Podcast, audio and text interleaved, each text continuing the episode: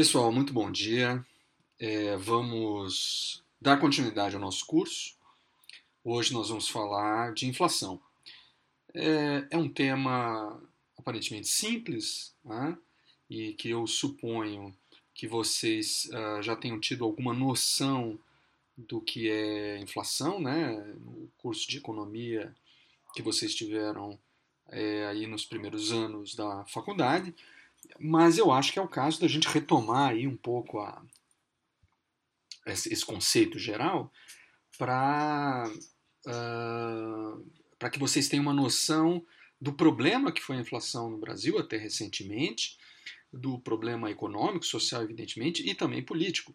Por essa razão, dizer, pelo fato da inflação ter dominado o noticiário econômico e político brasileiro durante tantas décadas, é que eu acho necessário que a gente tenha uma, uma visão mais ampla, e, é, conceitual e jornalística desse tema, que, que, inclusive a gente precisa entender um, também as correlações, né? Aquilo que eu venho insistindo muito. Toda decisão da autoridade monetária, e quando eu falo autoridade monetária, vocês imediatamente é, pensem em Banco Central, né? É, aquela entidade que decide o custo do dinheiro, né, que decide qual é a, taxa de juros, né? E, e então é, toda vez que uma, os índices de preços se comportam mal do ponto de vista é, da autoridade monetária, quando a autoridade monetária considera que o comportamento dos preços não está adequado para o desenvolvimento do país, para a geração de empregos, enfim, para toda uma ampla gama de objetivos, então é, é preciso tomar alguma providência. E essa providência ela é técnica, evidentemente, mas tem ampla é, repercussão política e social. Né? A vida das pessoas ela é diretamente afetada por essas decisões. Então, por isso é que é necessário que a gente tenha uma noção mais ampla da, da inflação, do, do impacto da inflação na vida, na vida de todos. Né? É, bom, inflação é o quê? Ah, é, se eu estivesse na sala de aula, eu perguntaria e alguns de vocês me diriam certamente que é variação de preços, não de um ou outro preço. Esse é um erro muito comum, né? vamos já de cara deixar claro que a inflação não é, não existe a inflação do tomate, ou a inflação do feijão, ou a inflação da gasolina. Não existe inflação de um único preço. A inflação é uma média de preços e você tem N maneiras de medir essa variação de, de, desses preços. Então, primeiro você tem que escolher de que preços nós estamos falando, né?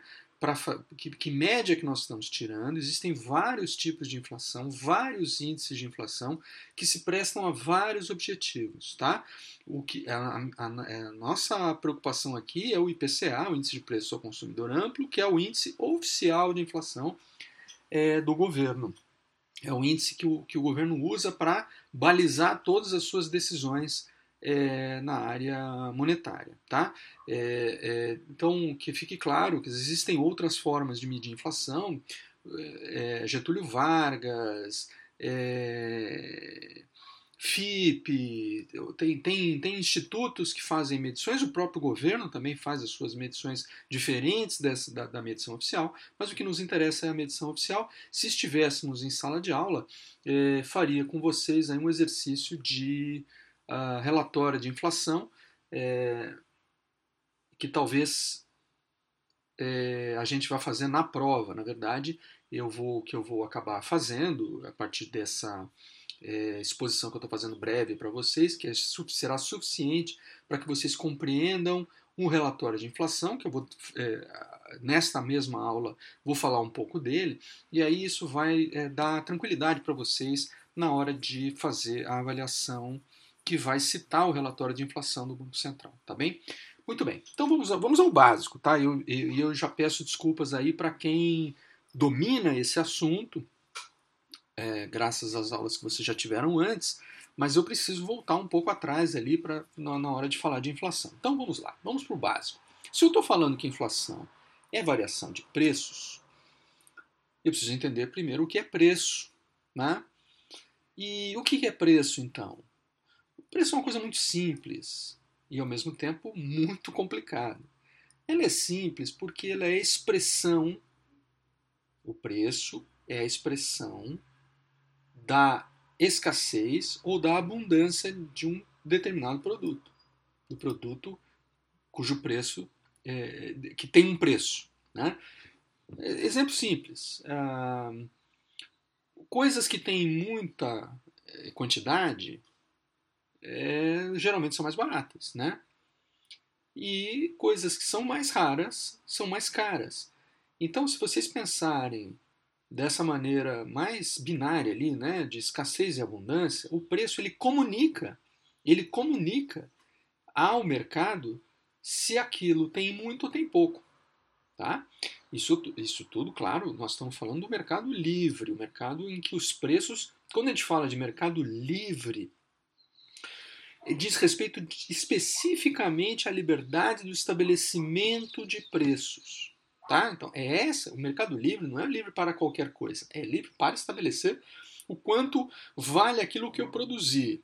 E isso serve não só para mercadorias propriamente ditas, mas para serviços. Então, o jornalista, por exemplo, vai ao mercado achando que deve ganhar 50 mil reais por mês. É o quanto ele acha que vale. Né? É o preço da hora trabalhada dele, né? do, do trabalho que ele entrega. Então, é isso que as pessoas vão pagar? Depende. Pode até pagar mais. Pode até pagar mais. Depende da quantidade de jornalistas disponíveis no mercado para fazer exatamente o mesmo serviço que eu estou me propondo a fazer. Se existem muitos jornalistas se propondo a fazer a mesma coisa que eu faço, com uma formação semelhante à minha, com uma experiência semelhante à minha, então aquilo que eu, eu cobrar pelo serviço provavelmente não será pago. Porque ah, provavelmente haverá outras pessoas oferecendo os mesmos serviços e dada a quantidade de gente, se, imagina que o desemprego seja alto, que o salário é, oferecido seja é, rebaixado, achatado. Né?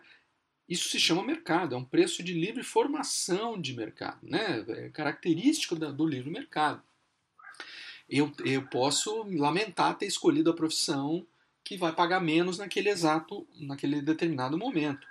Tanto que de tempos em tempos, vocês que fizeram vestibular faz pouco tempo aí, né, estão terminando o curso, mas certamente fizeram vestibular há, menos tempo do que eu, certamente em algum momento da, da, da, da tomada de decisão de vocês, vocês levarem em conta se aquela carreira que vocês estavam escolhendo ela é, era, estava entre as que remuneravam melhor, que tinham mais oportunidades de, de, trabalho, que tinha menos gente competindo com vocês, etc. Isso tudo certamente isso pode não ter sido decisivo. E certamente não foi, porque se vocês escolheram jornalismo não foi para ficarem ricos. Tá? Mas é, uma vez que vocês é, estavam ali decidindo a profissão de vocês, eu, eu não tenho dúvidas de que isso tenha sido levado em conta. Porque é assim que funciona. Dentro do mercado você escolhe a melhor oportunidade possível dentro daquilo que você, né? Se eu sou melhor fazendo parafusos do que fazendo bolos, certamente os meus parafusos, por menos que eu consiga cobrar, porque muita gente fabrica parafusos, mas eu vou tentar fazer o melhor parafuso possível para que dentro desse mercado super competitivo o meu se é, é, se destaque dos demais e, portanto, eu possa, a partir disso, é, cobrar um preço maior. Vou dar outro exemplo que acho que aí vocês vão conseguir entender até melhor se é que já não pegaram até aqui, é celular. Então, o mercado celular é extremamente competitivo. Tem um monte de celulares de todos os tipos que vocês possam imaginar, mas certamente o sonho de consumo de 8 entre 10 dos, dos é, estudantes que estão ouvindo o que eu estou dizendo aqui, certamente é ter um iPhone.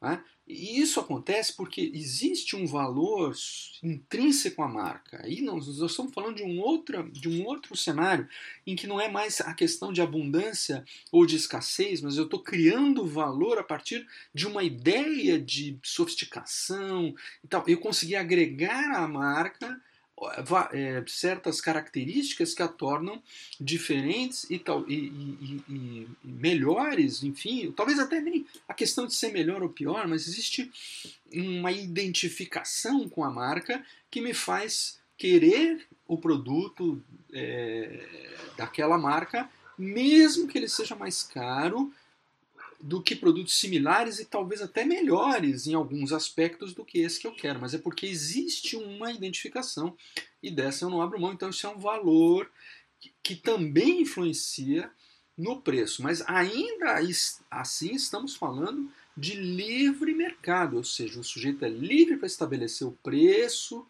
que ele vai cobrar e o consumidor é livre para pagar ou não, porque se o mercado é livre, tem um sujeito oferecendo, mas tem outros, tem mais de um sujeito oferecendo. Né? É, é, então eu posso não escolher um e escolher o outro. Eu sou livre para escolher, ou não escolher nenhum. Eu posso resolver, inclusive, ficar sem celular. É, tendo, essa, tendo isso em perspectiva, é, uma terceira questão aí se impõe. Né? Ah, quem faz o preço? Né? Colocado isso em perspectiva, vamos pensar: quem faz o preço? Quem faz o preço? É o cara que vende? Quer dizer, o cara que vende ele pode vender pelo preço que ele bem entender? Em tese, eu estou falando aqui do livre mercado.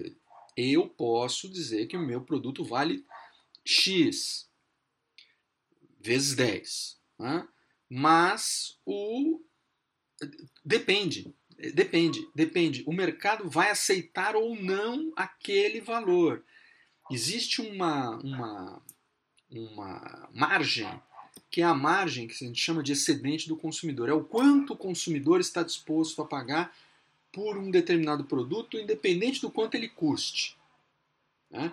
Isso envolve N questões, por exemplo, necessidade, é, é, desejo, é, oportunidade, se eu tenho ou não recurso naquele momento. Então, a minha disposição de pagar até mais até do que o preço que está ali estabelecido depende de uma série de circunstâncias. E o mesmo se dá no sentido inverso. Eu também posso me sentir desestimulado a pagar um determinado produto, o preço que está ali estabelecido, porque o, o excedente do consumidor já foi excedido, já foi superado faz muito tempo. Né? Então, eu penso duas vezes. Por que, que eu penso duas vezes? Né? Porque eu levo em conta um troço chamado custo de oportunidade. Já falei desse custo para vocês em outra aula, eu tenho certeza que eu falei. Se eu não falei, vou repetir, se eu vou falar agora. Custo de oportunidade é o seguinte: é, eu pago, eu decido comprar alguma coisa porque essa coisa vai ser importante para mim em um determinado momento. Isso, quando eu falo coisa, pode ser produto, pode ser serviço, tá? Então imagine vocês, a faculdade de vocês, vocês estão fazendo aí. Né? Então vocês decidiram que vocês vão fazer esse investimento, é investimento. Vocês vão pagar é, a mensalidade e vão gastar horas do dia de vocês num lugar para aprender um, uma determinada profissão, ok?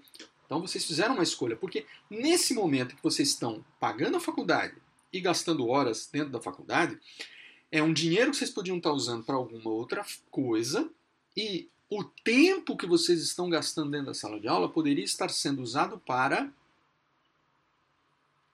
é, ganhar dinheiro, trabalhando em outro lugar. Sim? Então, é, o que eu tenho aqui na, na minha frente é assim, é, é, o, é, o, chamado custo de oportunidade. O quanto, o que, o que, do que, que eu estou abrindo mão para adquirir. Então, o, o, a, o que, para que serve esse investimento que eu estou fazendo? Porque eu estou pensando que no futuro, estou pensando em vocês, tá? Vocês escolheram a faculdade. No futuro, o diploma de vocês vai agregar valor ao serviço que vocês vão oferecer no mercado. Porque sem esse diploma, sem essa especialização, sem, enfim, esse investimento que vocês fizeram, muito dificilmente no futuro vocês vão conseguir isso. Isso na cabeça de vocês, tá? Não estou dizendo que isso nem vai acontecer, nem que vai deixar de acontecer. Se trata de um exercício de imaginação aqui, estamos imaginando, especulando. Vocês estão investindo na presunção de que isso vai agregar. Então é um investimento no futuro de vocês. Então vocês mediram o custo de oportunidade de deixar de ganhar dinheiro agora para ganhar lá na frente. A mesma coisa se dá em todas as escolhas que vocês fazem. E seguramente vocês nem param para pensar metodicamente como nós estamos fazendo aqui agora. Mas certamente vocês levam em conta o que vocês estão deixando. Ou se não levam, começar a levar, tem que começar a levar. O que eu estou deixando de consumir, ou de fazer, ou de investir para, para adquirir determinado produto ou serviço. Tá certo? Porque Como eu insisto com vocês em economia, não existem dois dinheiros, existe um dinheiro só e esse dinheiro vai ser disputado por de diversas demandas, as quais, dependendo das circunstâncias, precisam ser atendidas com urgência muitas vezes. Então, eu preciso sempre equilibrar essa, essa coisa como, como consumidor. Mas isso eu estou dizendo em termos é, gerais, não é essa a nossa função aqui agora, gente falar de variação de preço.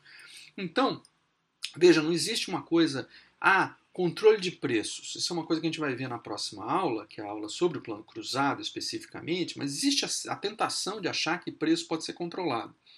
Numa economia livre, não. Se eu estou falando, aliás, nem, nem em qualquer economia, né? Porque assim, se eu estabeleço o preço de alguma coisa forçadamente, fora do mercado, se eu digo que tal coisa não pode custar mais do que X, eu desestimulo a sua produção. Porque se eu não puder estabelecer dentro da demanda, né, do, do, da, da, da, do desejo das pessoas, se eu não puder estabelecer o quanto eu vou produzir para formar o preço que vai expressar a, a, a abundância ou a escassez daquilo, eu nem produzo. Né? Eu nem produzo. Eu vou produzir coisas que eu possa é, mexer em preço, né? que eu possa é, extrair o máximo do tal do excedente do consumidor para aumentar a minha margem de lucro. Porque é disso que se trata. Nós estamos tratando de um mercado que busca, visa essencialmente o lucro. E, e vamos acabar com essa conversa de que lucro é, é, é, é o diabo. Isso era bom na Idade Média. Hoje não é mais. A gente precisa pensar que o lucro é o estímulo. Economia, em economia, tudo é estímulo. E eu não saio da cama se eu não for estimulado para alguma coisa que me dê algum retorno. Né? A história de que eu vou fazer porque eu sou bonzinho e, e vou. tal, não. Eu preciso do estímulo. Inclusive, a solidariedade nunca é desinteressada. Ela é sempre interessada, ainda que seja só para aplacar a consciência. Mas você tem o estímulo da, da, da consciência leve. Tá? Então, tudo é estímulo. Eu não faço nada se eu não for estimulado. E o lucro é o, é o estímulo, o, o lucro é o estímulo do desenvolvimento econômico. Tá? É, eu preciso, e como, como Estado, eu preciso fornecer as ferramentas necessárias para que a, a sociedade busque é, ampliar sua capacidade de desenvolvimento a partir desse estímulo. E esse estímulo, se ele vai partir do Estado ou não, isso é uma questão em aberto. Aí tem, você, tem, você tem um debate amplíssimo que eu espero presencialmente travar com vocês em algum momento do nosso curso, porque seguramente é um debate transcendental aí. Tá? Transcendental, nós estamos discutindo esse troço faz décadas. E, e, em momentos de grave crise como esse que nós estamos vivendo, mais do que nunca, fica claro que esse debate não foi superado ainda, está muito longe de ser superado. Tá? Muito bem, mas estou aqui fazendo as minhas tradicionais tergiversações, estou indo longe para burro. Vamos voltar para o nosso ponto inicial aqui. Então, estabelecido o que é preço, que preço não é uma coisa aleatória, preço tem uma função específica, o preço, atenção, o preço comunica a escassez ou abundância de alguma coisa. Por isso ele tem que ser livre, tá? Dito isso, vamos pensar agora em termos de inflação. Inflação, portanto, não é, uma, não é um ou outro preço, é a média de preços. E aí vamos pensar no IPCA. O IPCA é amplíssimo índice de inflação. Leva em conta N produtos. Se vocês entrarem no site do IBGE, que faz a medida, que faz a medição, tá lá todos os produtos. E recentemente foram incluídos preços de internet, TV a cabo, se não me engano, alguma coisa assim, é, ou seja, desse, desse, desses novos serviços, novos, não, já não são mais tão novos, obviamente, mas novos no sentido de realmente assim, da última década. Porque o, o, o poder público né, ele vai se adaptando às novas condições do mercado, enfim, e para fazer suas medições. Talvez vocês dirão, e acho até com certa razão, poxa, mas demorou. É, pois é, demorou um pouquinho, mas entrou. Então agora faz, já faz parte, já desde o ano passado, é, passou a fazer parte de, do cálculo da inflação os serviços de internet, enfim, banda larga, TV a cabo, essas coisas, tá? Então entrou nisso. Então é uma média de, enorme de preços. Uns vão subir, outros vão cair. A média é, o, é, o, é a chamada inflação. É, quando eu tenho uma inflação alta, significa que mais de um preço está pressionando os preços para cima. Agora, vamos lá. Né? Eu aqui estou dizendo que não é um único preço que pode ser o vilão, etc. É verdade. Porém, é preciso levar em conta que há preços com um poder de difusão muito maior, o seu peso é maior, o, o, seu, o seu preço influencia demais preços. Então, por exemplo, o preço do combustível. O preço do combustível influencia o preço do transporte público é, e, e, e, de uma, que, e que, por sua vez, vai impactar o preço de, outras, de outros serviços.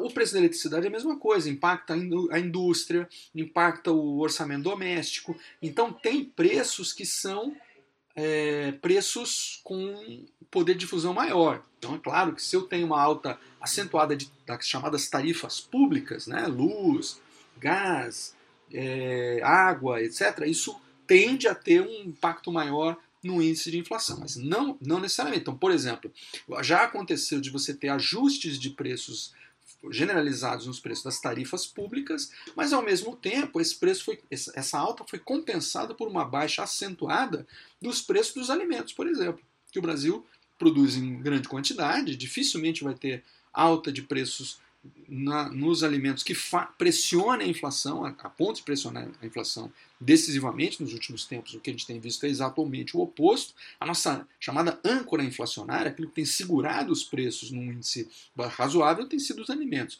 né? a superabundância da nossa produção de alimentos. Nem sempre isso acontece, mas estamos vivendo uma fase da economia brasileira em que isso tem se verificado. Né? É, o que, que gera inflação? Né? É, tem, tem uma teoria, que é a teoria razoavelmente mais aceita, aí, mas não é a única, tá? É, mas como ela é, é em larga medida é, é, direciona aí os esforços da autoridade monetária brasileira, então vamos pensar, né? Junto com, com, com esses teóricos, é a teoria da teoria chamada teoria quantitativa. Quanto mais é, é uma, é uma teoria clássica monetarista que, que basicamente pode se resumir assim: quanto mais dinheiro está em circulação, maior a inflação. E por que isso acontece? Porque o dinheiro também é uma mercadoria. O dinheiro também ele tem um preço, já falei isso para vocês na questão dos juros. Então, quanto mais dinheiro tem em circulação, menos ele vale. Ele valendo menos, é, é como se estivesse corroendo o valor dele à medida que ele circula. Tá? É, então, tem uma pressão de gastos, tem uma pressão. Dizer, quando, quando aumenta o dinheiro em circulação, significa que o governo se endividou, porque o dinheiro também é uma confissão de dívida.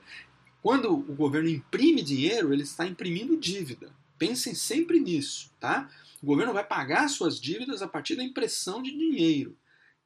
Não é sempre que isso acontece, tá? Mas pode acontecer. Agora mesmo, nessa história toda do coronavírus, está se especulando a possibilidade do governo aumentar drasticamente a quantidade de dinheiro em circulação para justamente facilitar o pagamento de dívidas, inclusive das suas próprias.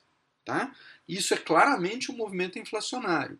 Como a inflação no Brasil está baixa, pode ser que o mercado absorva essa alta da, da, da quantidade de dinheiro em circulação é, para e, que isso acabe não, não resultando em, em, em inflação propriamente dita. Né?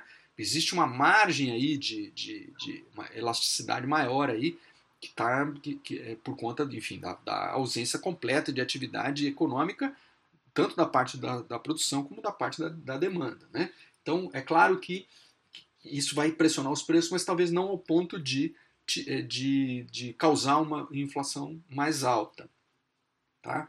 É, além disso você tem ali uh, outros fatores, né? Então, por exemplo, um mau tempo, quando você tem ali uma isso é o governo, né? O governo normalmente usa isso como exemplo, ah, porque teve ali uma quebra de safra, ou porque existe consumo excessivo de, um de, de determinados produtos, ou a conjuntura externa, é, que em geral também impacta, né? Por exemplo, quando a China para de comprar, ou melhor, quando a China consome mais produtos brasileiros, por exemplo, então o Brasil direciona a sua produção para fora, a tendência é que tenha menos produtos, esse mesmo produto aqui dentro. Significa que o preço aqui em função dessa, de, dessa demanda chinesa, acabe subindo de preço. Vejam que são coisas que são sempre correlatas. Nunca nada é isolado. Se alguém resolver subir seu preço isoladamente, vai quebrar cara, porque o mercado não acompanha. Né? Isso numa sociedade de mercado livre. Não estou falando de sociedades monopolizadas, de, que, que, que, que tem monopólios. Tá? Então, quando o preço é monopolizado, ou seja, quando ele é decidido por, por dois, três fornecedores apenas, ou apenas um, né, no caso do governo, é claro que esse preço aí é o preço. O preço de mercado não se pode falar em preço de mercado. Você tem um preço de que é fruto de monopólio. Então, é claramente uma falha de mercado. É, e, e não, não, não, é o que eu estou analisando com vocês. Tá? Eu estou falando do mercado livre, sempre deixando isso muito claro. Tá? O que, que é, nós temos aí. Uh, que tipos de inflação nós temos, tá? Então, já falei o que é inflação, já falei o que pode causar a inflação, uh, mas é, é tem uh, os, os, tipos de inflação mais comuns, né? Então, vamos lá. Inflação de custos é o primeiro, tá? O que é inflação de custos? É aumento de preços no varejo em razão da alta de custos para o produtor. Então, o produtor tem ali, ele, ele produz alguma coisa, ele compra produtos para eh, produzir o que ele produz, né? E esses produtos que ele compra aumentam de preço e ele repassa esse aumento do seu custo para o preço final. Tá? Então, o, o, custo que ele, que ele tem mais alto não é ele que vai pagar, é o consumidor. Tá? É, sempre assim, imposto que subiu, não é o cara que vai pagar, não é o, o lojista, ele vai passar para o preço. Então, é o consumidor que paga sempre o aumento do preço, o aumento do custo, no caso da inflação de custos. Eu tenho inflação de demanda, tá? que é a inflação clássica também. É, quando aumenta muito a demanda é, de alguma coisa, eu tendo a aumentar o preço. Então, por exemplo, se eu tenho. Se, se eu, aquilo que eu vendo tem alta procura, tá? então naturalmente eu vou subir o preço até o ponto em que minha venda comece, estabilize e comece a declinar. Significa que eu atingi aquele excedente do consumidor. Lembram disso, né? Que eu falei do excedente do consumidor. Então, eu não posso extrapolar esse excedente, porque daí eu não vendo mais. As pessoas param de comprar. Eu vou até o limite, até onde eu posso cobrar, e daí esse preço é, é, tende a cair, porque se eu não baixar o preço, eu não vendo mais. Tá certo? Por isso que não é possível falar, no Mercado Livre, não é possível falar em preço abusivo. Tá? Ah, muita gente aí está se queixando, ah, porque está subindo o preço da, do álcool gel, porque isso aquilo. Claro, porque você tem um aumento de demanda em um nível brutal, então é evidente que o mercado vai precificar de maneira diferente aquilo. Agora, você pode considerar, bom, então, mas isso não porque é uma questão de saúde pública e tal. É aí que entra o Estado. Percebam? O Estado entra para tentar regular não o preço, o preço é o que é, mas o Estado pode tentar, de alguma forma, subsidiar a diferença entre o que é o, o que seria o razoável para que o mercado absorva esse impacto do, da alta de preço e o preço em si. Então, é, é, é, é preciso tomar cuidado com as nossas conclusões apressadas a respeito da, da do, do, que é um preço é, abusivo ou não, tá? É preço abusivo, o preço só é abusivo quando ele é monopolizado. Tá? Então, por exemplo, é, quando alguma concessionária é, com, adquire né, em leilão a concessão para operar uma estrada, por exemplo, a imigrantes, né, que vocês certamente descem com frequência, vários de vocês para Santos, para Guarujá, etc. E seguramente todos os que descem se queixam do do preço absurdo do pedágio, de quase 30 reais, ou até mais que isso, faz algum tempo que eu não desço, então eu já não sei, mas estava por volta disso, uns 30, 30 reais. Você vai dizer, ah, puxa, que preço alto e tal. Bom, é, esse preço está estabelecido em contrato e não pode ser superior a isso. Né? Não pode passar disso. Então se pratica no limite porque, em troca disso, existe um fornecimento de um serviço que precisa ser remunerado. Tá? O recapeamento das estradas, a operação propriamente dita, quando há acidente, isso, aquilo. Então, isso tudo tem um custo. Esse custo está tá embutido no, no, no, pedágio e ele é regulado, sim regulado porque é um serviço público, você não tem como escapar. Né? Você não tem como escapar. O fornecimento de energia elétrica é a mesma coisa. A tarifa não é que ela é determinada pelo poder público, mas existe um teto. Existe um, um a, a, o poder público monitora por meio do que? Das agências regulatórias, tá? Por isso a importância das agências regulatórias. Nesse caso, é verificar é, se os fornecedores de serviços, que são obviamente exclusivos, né? Se eles não estão abusando dos preços ali. Então, eles estão ali para isso, para a agência está ali para monitorar essa é, se, se, os fornecedores de serviços estão abusando ou não, tá? Então, demanda, inflação de demanda, inflação de custos e tem um terceiro tipo de inflação que é o que eu gostaria de chamar a atenção de vocês, que é a inflação é, chamada inercial, tá? A inflação inercial é importantíssima porque foi ela que construiu a história inflacionária brasileira dos anos 80 em diante, tá? que é a inflação contaminada pela inflação passada.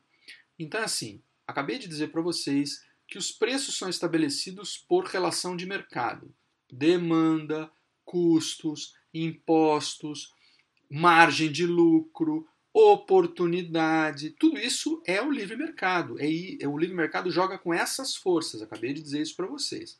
Muito bem.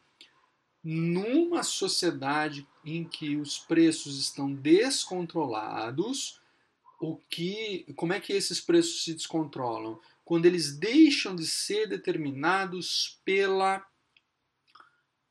relação de mercado.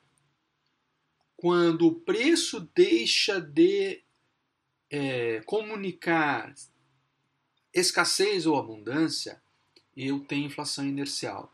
Inflação inercial, como o próprio nome diz, é aquela que se alimenta a si mesma.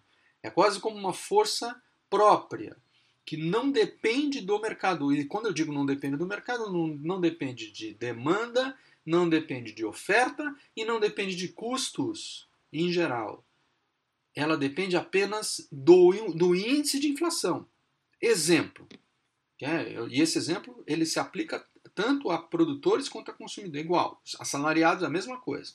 Então eu tenho assim. É, o, eu vou aumentar a inflação do mês. Isso era muito comum nos anos 80, tá? Então, para vocês não, que, que não viveram aquela época não tem noção do que foi, era mais ou menos assim que funcionava. A inflação, o jornal noticia, o que o governo informou, que a inflação daquele mês será de 80%. Lembrando que a inflação anual hoje está abaixo de 4%, tá? Para vocês terem uma ideia. Mas já tivemos inflação anual de 80%, ou mensal de 80%, né? Então você tem ali, a inflação desse mês vai ser 80%. Ah, ou, ou, ou, ou foi de 80%. O que, que eu faço? Eu repasso para o meu preço 80%, ou 100%. Eu dobro o preço é,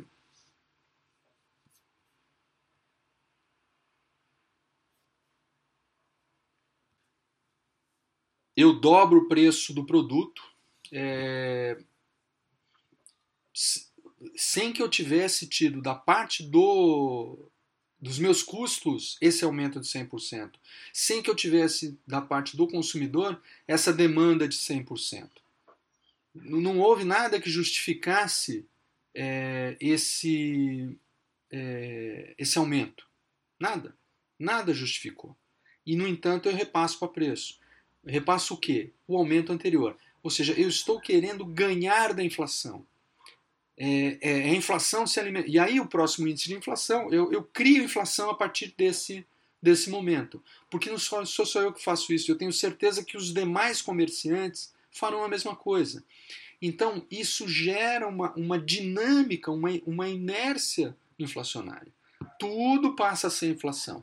A inflação passa a ser a âncora do país é a chamada indexação de preços. todos os preços passam a ser determinados pelo índice de inflação. Não passa mais a ser determinado por oferta, não passa a ser mais determinado por demanda, ou seja, não, não é mais determinado pela, é, pelas leis de mercado. Tá? Nós vivemos isso durante 30 anos. Né? 15 anos duríssimos, depois mais 15 aí até que estabilizasse depois do plano real. Então, gente, isso é guerra. Isso, isso é economia de guerra. Nós vivemos uma época em que nós não sabíamos qual era o valor real das coisas. Não sabíamos. É... Por quê? Porque o, o preço deixou de comunicar o valor real das coisas. Eu não sabia mais quanto eu podia cobrar pelo meu trabalho, né, como trabalhador. É, os salários também enlouqueceram. É, e, em geral, como o salário é, era reajustado sempre depois das mercadorias, a, essa perda, essa desincronia entre salário e preços de do, do, do, das, dos produtos, né, gerava aquilo que a gente chama de imposto inflacionário, ou seja, o imposto dos pobres, porque em geral o assalariado é o mais pobre, aliás, isso considerando ainda o assalariado. Imaginem vocês o cara que nem assalariado é é, é, ele, o, o, o valor do dinheiro que ele recebe vai sempre ficar abaixo do valor praticado é, por essa dinâmica inflacionária. Então, eu não tenho nenhuma dúvida de que assim, a inflação, quando ela acaba, é, o primeiro a sentir o alívio é, são os pobres, né? É, porque existe uma, o alívio da, desse fim do imposto inflacionário. Se é, a inflação alta, os mais ricos conseguem manter o seu dinheiro aplicado no banco, ganhando juros. Ou seja, que o dinheiro acaba sendo o, aplicado nessas condições, acaba sendo corrigido e, e, pelo, no mínimo, empatando com a inflação. Então, o sujeito que tem conta no banco e tem acesso a investimentos, que é a minoria da população, consegue preservar o poder de compra do seu dinheiro, mesmo no momento de alta inflação. Já os mais pobres, não. Qual é a forma que os mais pobres têm num, num cenário desse, de inflação generalizada, de manter, o, preservar o mínimo que seja do poder de compra do seu, do seu salário? Comprando. Então é transconvertendo o dinheiro em mercadoria, porque a mercadoria preserva o valor. O dinheiro não, o dinheiro, a inflação vai comendo o valor do dinheiro. Mas a mercadoria não, a mercadoria é o contrário, né? dependendo do que você comprar, ela tende a se valorizar. Então, é, pela escassez, enfim. Então, isso, isso gera também gera inflação, porque as pessoas, isso era muito comum na época da hiperinflação, assim que recebessem, recebiam o salário, saíam loucamente comprando é, produtos para tentar preservar os, o, um pouco do, do, do, valor daquele dinheiro que ele tinha acabado de receber. Porque o dinheiro se desvalorizava em minutos, né, em horas. Então, rapidamente, o dinheiro tinha que ser transformado em mercadoria para preservar um pouco o seu valor, e essa demanda também pressionava os preços, é, aumentando generalizado, de maneira generalizada os preços. espero que isso tenha ficado claro. Quais são os mecanismos que o governo tem e que ele usa né, para medir e, e, e, manter a inflação sob controle? Tá? É, o, o, o central né, do, do tripé, chamado tripé macroeconômico brasileiro né, é, são as chamadas metas de inflação. Tá? É, que vocês certamente já ouviram falar. Meta de inflação é, é uma política, é, é o nome que se dá à política econômica do Banco Central, que ele, na qual ele estima e torna público qual é a meta da taxa de inflação para o ano. É sempre. Aliás, no, no Brasil é bianual, né? para dois anos. Ou seja, você tem, desde a estabilização da economia a partir de 94, um, uma, uma tentativa de mostrar um horizonte de estabilidade longo até, né, para os padrões brasileiros, de dois anos. Dois anos tentando prever a inflação.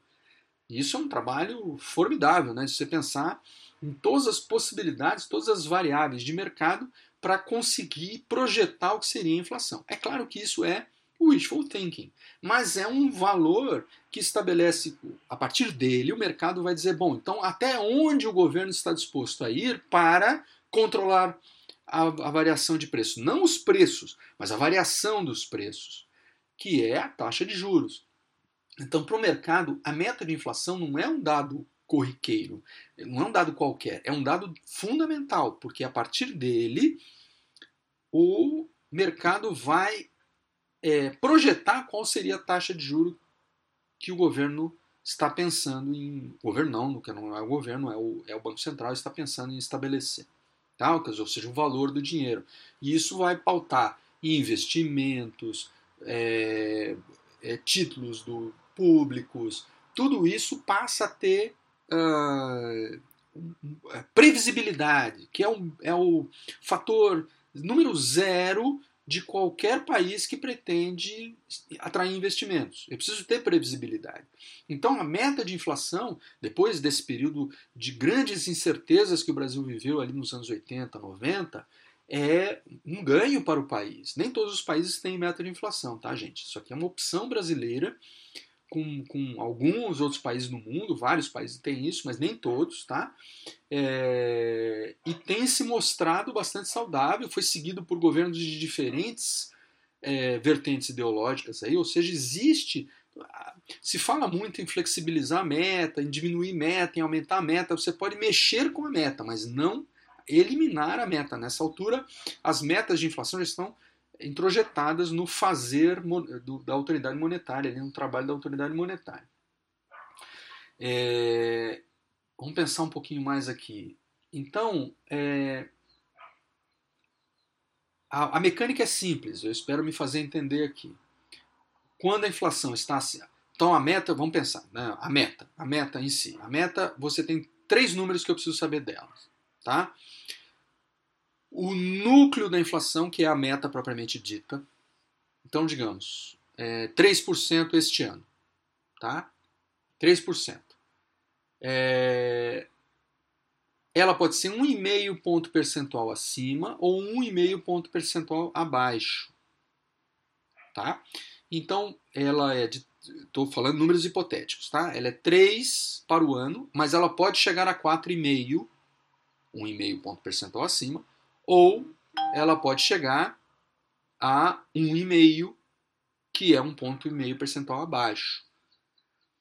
É, esses são os, os, os limites para cima e para baixo, porque também eu preciso ter um limite para baixo. Se a inflação baixar muito, se a inflação baixar muito, significa que a atividade econômica do país talvez esteja muito desacelerada.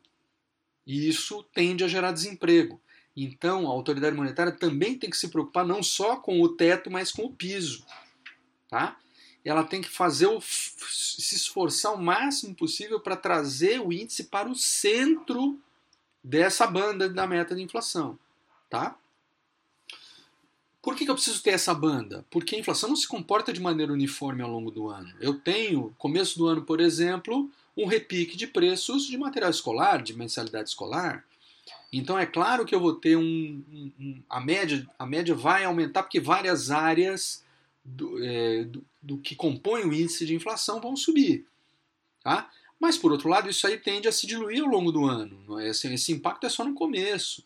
Depois em dezembro eu tenho também uma aceleração do consumo por conta das festas de fim de ano e tal. Então isso também influencia uh, o preço.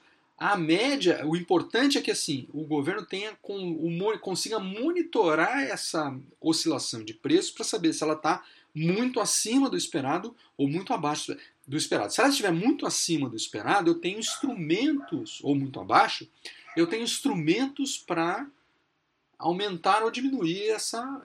para fazer, pra fazer o, o, o índice convergir para o centro. E basicamente é juros. Tá? Então, se a inflação está acima da meta, ou ela está se aproximando do teto da meta, o que, é que eu faço? Eu, Banco, Banco Central, elevo a taxa de juros, ou seja, eu elevo o valor do dinheiro, então a economia vai esfriar, ou tende a esfriar. Pode, não, pode ser que não aconteça, mas são casos específicos que depois eu explico para vocês. E eu tenho, por outro lado, uma inflação abaixo da meta. Abaixo da meta.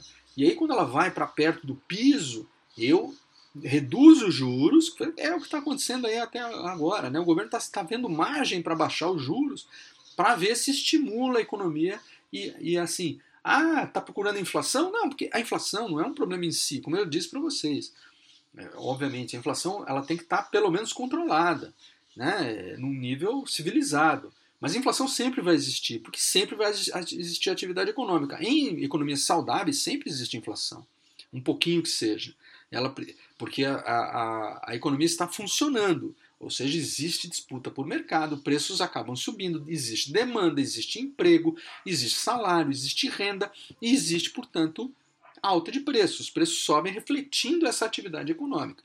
No momento em que o consumidor consome menos porque está ressabiado ou porque não consegue crédito, o dinheiro está caro, porque o produto e aí o produtor produz menos porque tem menos mercado, e aí ele contrata menos porque ele produz menos, e tudo isso, quer dizer, a economia vai parando e aí a autoridade monetária, obviamente, tem que estar atenta a esse movimento e fazer com que ele retroceda, né? É, então, e a taxa de juros nesse caso aí é fundamental. Ah, então, para encerrar, é, vamos resumir aqui a, a nossa a questão da inflação. Tá? Eu acho que o ponto essencial para a gente aqui, além Além do conceito básico de inflação, que eu espero que tenha ficado claro para vocês, se não ficou, por favor, me questionem por e-mail, que a gente uh, conversa sobre isso. Mas assim, o que eu quero chamar mais a atenção de vocês é a questão da inflação como imposto dos pobres. Quando o governo resolve pagar suas dívidas com mais dívida, se endividando, isso gera inflação. Gerando inflação, aprofunda a desigualdade de renda. Então não é uma brincadeira controlar a inflação. Não é, não é uma opção, é uma obrigação. É, eu, aí, os mecanismos à disposição do poder público, né, da autoridade monetária para fazer isso, podem variar conforme as teorias econômicas. Mas, mas o fato é que inflação descontrolada, um pouquinho de inflação, ah, não, o que importa é o desenvolvimento do país, vamos investir, tem que ter investimento público, ok. Mas não a ponto de fazer, pressionar os preços e fazer com que é, a desigualdade de renda aumente e os pobres acabem é, é, sendo os mais prejudicados. Tá? Além disso, a inflação descontrolada inviabiliza o investimento de longo prazo. Ninguém investe num país que você não sabe qual o preço que você vai poder cobrar pelo seu produto hoje, amanhã ou depois de amanhã. Tá? Porque investimentos em indústria são investimentos caros, que demoram a dar retorno, que em geral são feitos assim são apostas em um, em um mercado que não tem. É, que, que não dá essa segurança, certamente é um mercado que vai perder muito investimento. Ah, os empresários ah, preferem apostar em setores que dão retorno muito mais imediato, em especial serviços e commodities. Então você tem o serviço que é um que é barato, né, é basicamente salário que é o custo e commodity que é matéria-prima, né? matéria-prima que tem demanda internacional, o mercado interno está é, bagunçado, eu vendo para fora do país e, e, consigo me sustentar. Né? É, a indústria, então, como vocês podem ver, nós estamos falando de setores primário, secundário e terciário. O setor mais é, afetado é o da indústria. Né? O setor industrial, que é o mais caro, mas por outro lado é o que gera os melhores empregos, é o que acaba perdendo terreno. O Brasil sofreu ao longo dos últimos 30 anos uma forte desindustrialização. Esse é um outro aspecto dramático, porque na verdade é o seguinte: toda, toda a economia, quando ela se desenvolve, ela, se, ela amadurece, ela se desindustrializa. É natural que isso aconteça. A economia vai ficando sofisticada e a, e a indústria vai se tornando mais automatizada e tal, ou seja, aquelas indústrias enormes, com aquelas linhas de montagem enormes, vão ficando cada vez mais obsoletas, vão sendo substituídas por indústrias menores, mais dinâmicas, etc., que empregam inclusive cada vez menos mão de obra. Essa mão de obra e esse interesse da sociedade migra para os serviços. Isso em sociedades mais com economias mais desenvolvidas. O Brasil está se tornando um país desindustrializado, o mesmo processo que aconteceu em economias desenvolvidas, só que no nosso caso, nós ainda não não tínhamos atingido um, um, processo, a nossa industrialização ainda ficou pelo caminho, é, ficou incompleta. A gente ainda tem, tem, tinha um longo caminho a percorrer para chegar numa indústria é, é, é, com grandes investimentos, automatizada, etc. Então, e fora isso, nós temos um altíssimo nível de informalidade no Brasil, ou seja, é o pior dos mundos que está se desenhando para nós nesse momento. Né? Menor produção, portanto, vai gerar menos produtos no mercado, é uma inflação que se alimenta a si mesma. Tá? Nós superamos essa fase no primeiro momento, mas nada, nada garante que não voltemos a ela se o nosso uh, mercado, se, se, se, o nosso mercado produtor não for estimulado a gerar os produtos necessários para serem consumidos aqui no Brasil, mantendo a estabilidade de preços. Era isso. É, na próxima aula, nós vamos começar a falar dos planos econômicos, justamente aí na prática, o que foi feito no Brasil ah, o que, aconteceu no Brasil desde os anos 80 até o Plano Real. É, em duas aulas, nós vamos falar aí dessa luta para controlar a inflação. Obrigado a todos. Pessoal,